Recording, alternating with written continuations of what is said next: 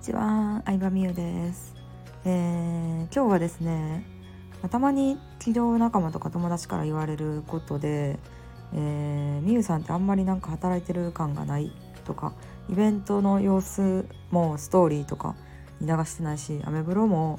全然更新してないのにどうやって生活してるんやろみたいなことを結構言われるんですよ。でまあその全貌というか裏側をちょっと今回はお話ししようかなと思ってます。うん、でまあその理由っていうのがまあぶっちゃけ働いても働かなくてもどっちでもいい状態を作れたっていうのがすごく大きいと思っててあの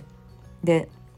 仕組みを持ってるっていうことなんですよね。自分が稼働してるのと無関係なところで利益が発生する仕組みっていうのを私は、まあ、この34年ぐらいかけてずっと作ってて、まあ、それが勝手に動いてくれてるっていう感じですね。まあ、もっと具体的に言うと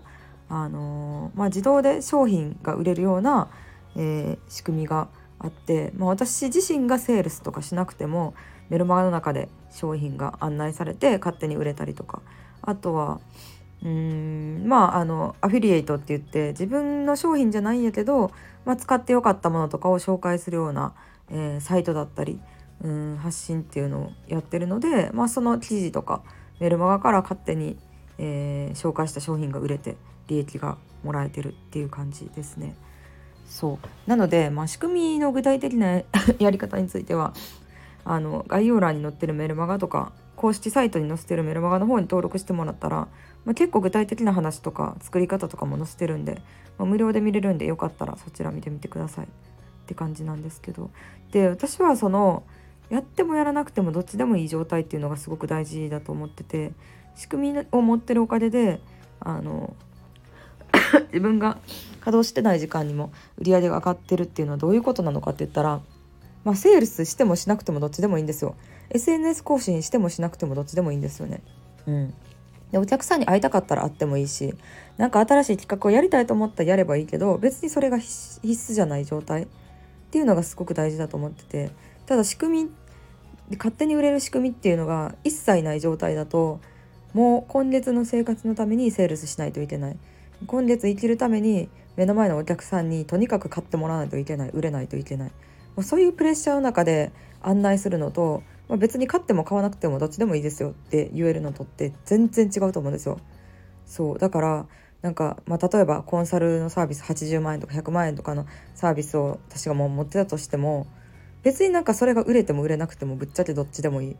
ていうのが精神的な余裕も見せるしあのお客さん逆に欲しくなってくださるんですねその方が。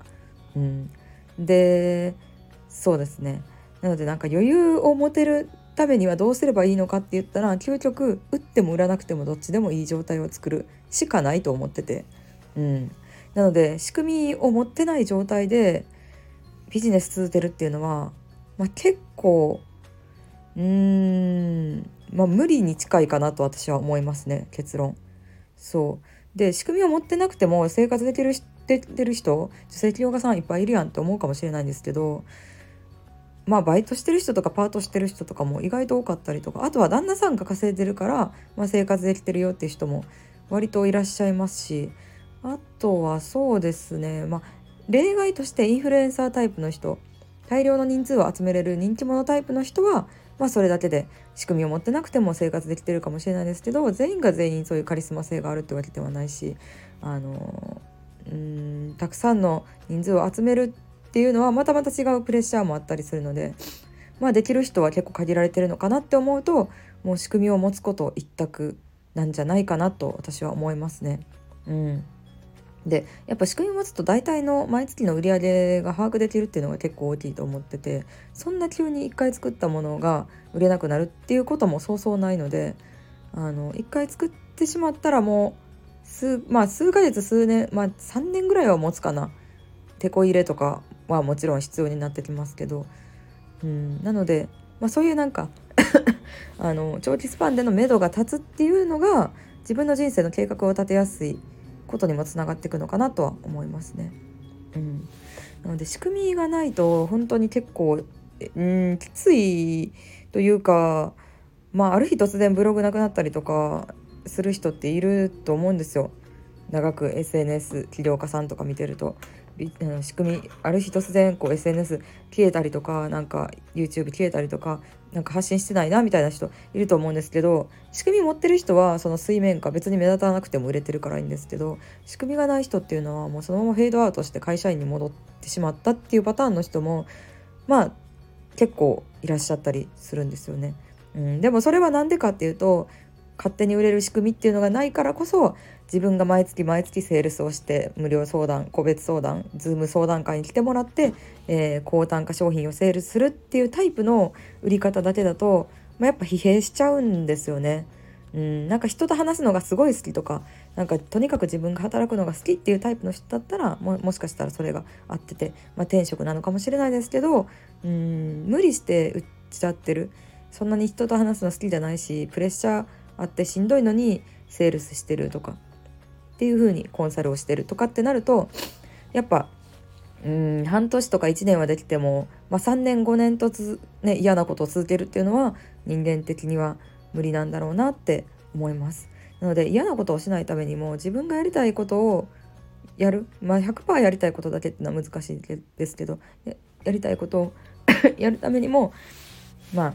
仕組みを持つっていうのは、えー、必須です。必須ですね。うん。でまあ自分のモチベーションってそんなに私はずっと続かないと思う。自分のモチベーションあんまり信じてたのでやる気ある時ない時ってあるじゃないですか。でなのでモチベーションが続かないからこそモチベーション維持できないですって言ってる人ほど仕組み作った方がいいと思います、うん、自分のモチベと関係なく売れるようになるのでそうすると。でうんですね。であとはじゃあモチベーションと関係なくでも会社員の人って毎日会社行けてるわけじゃないですか。9時5時で働けてるわけじゃないですか。毎朝7時とか6時とかに起きて。でも会社っていうのは一つの仕組みなんですね。うん。そうなんですよ。会社っていうのは一つの仕組みなんですよ。だから会社に行かへんかったらそれは給料出へんし周りから白い目で見られるし遅刻したら恥ずかしいし。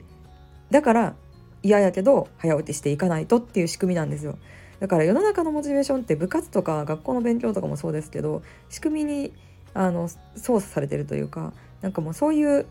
自分のメンタルとかモチベだけで維持されてるものって見渡してみれば何一つないなっていうのは結構思ったりするので、まあ、そういう意味でも自営業としてこう軌道一本でやっていきたい人こそ最終的には仕組みを作るっていうのを頭に入れた上であの行動していくのが大事なんじゃないかなと思います。はいということで今日は仕組みのメリットと作れなかったらどうなるのかっていう、えー、ちょっと先の話について語ってみました。ありがとうございました。